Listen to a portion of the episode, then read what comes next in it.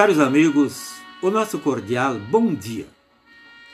No Evangelho de Lucas, capítulo 14, versículo 26, lemos essas palavras de Jesus: Quem quiser me acompanhar, não pode ser meu seguidor se não me amar mais do que ama o seu pai, a sua mãe, a sua esposa, os seus filhos, os seus irmãos, as suas irmãs e até a si mesmo.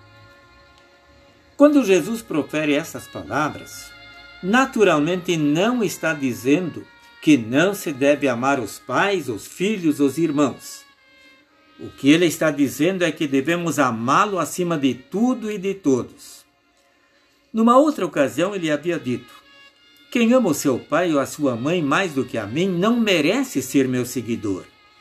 Quem ama o seu filho ou a sua filha mais do que a mim não merece ser meu seguidor. Sim, ele quer ser amado acima de tudo e de todos. Já no Antigo Testamento ele havia dito: Amarás o Senhor teu Deus de todo o teu coração, de toda a tua alma e de todo o teu entendimento. Quando Deus ordena que o amemos de todo o coração, não significa apenas acreditar na sua existência. Não significa apenas reconhecer o poder e a majestade dele mas significa ser um seguidor fiel e decidido, deixando tudo para trás. Deixar para trás os prazeres, os deleites da vida, os interesses que contrariam ou prejudicam a fé cristã e implicam na perda da salvação. Inclusive estar disposto a sofrer o abandono de familiares, se for preciso. Num país onde prevalece o paganismo e pessoas adoram seus deuses, um moço ouviu mensagens de um missionário que lhe tocaram o coração e ele foi convertido ao cristianismo. Quando seus familiares ficaram sabendo disso, e como não conseguissem convencê-lo de voltar a adorar os seus deuses, os pais o expulsaram de casa e disseram que preferiam vê-lo morto do que seguir o caminho do cristianismo. Este moço demonstrou que amava mais a Deus do que seus familiares. Caros amigos, e quando há total liberdade religiosa, será que todos aproveitam esta liberdade? Não é assim que muitos pensam, acima de tudo, em viver o aqui e agora?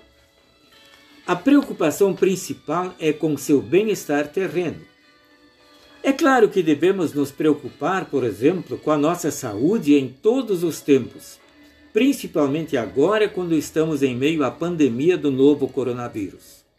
Mas não podemos nos descuidar da saúde espiritual. Jesus mesmo diz que devemos buscar em primeiro lugar o seu reino e a sua justiça.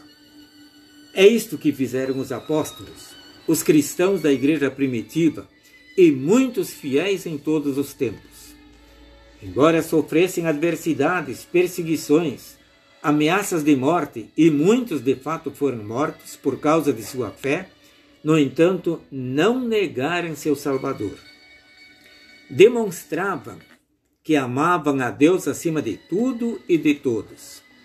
Sejamos nós também fiéis ao Senhor e o amemos de todo o coração reconhecendo como poeta sacro, se Cristo Senhor, como nunca ninguém, nos deu tanto amor, vamos todos também, com fé, o adorar e o amar sem cessar. Amém.